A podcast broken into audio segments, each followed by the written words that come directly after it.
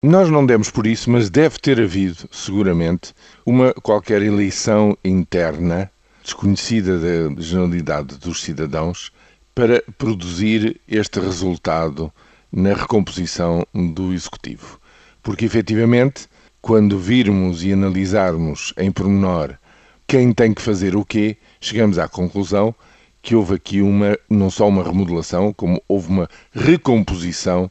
de tarefas e de responsabilidades muito grandes entre o CDS e o PSD. Daqui para a frente e para os próximos dois anos, este novo executivo parece mais um executivo saído de umas eleições nas quais o CDS teria tido mais votação do que o próprio PSD. Porque efetivamente aquilo que daqui para a frente se torna um aspecto principal da atividade económica e financeira que são as pastas ligadas à economia real, todo esse setor se encontra neste momento, ou encontrar-se-á a partir de agora, nas mãos do CDS. Daí que resulta uma enorme responsabilidade e também uma grande incógnita e uma grande vontade de entender o que é que esta nova recomposição traz, qual é o objetivo, qual é o caminho que os seus novos protagonistas vão empreender no setor da economia, é a hora da economia, o que é que vai ser feito então? Bom, só temos uma bússola nesse sentido, que é justamente a moção de estratégia ao Congresso do CDS, apresentada pelo agora novo Ministro da Economia, Pires de Lima. E, lendo em pormenor a dúzia de propostas que ela contém, verificamos quase que o caminho que se pretende seguir é de voltar atrás prudentemente, passo a passo, de um conjunto de medidas que foram tomadas pelo governo anterior, aquele que ainda era PSD-CDS, nos últimos dois anos.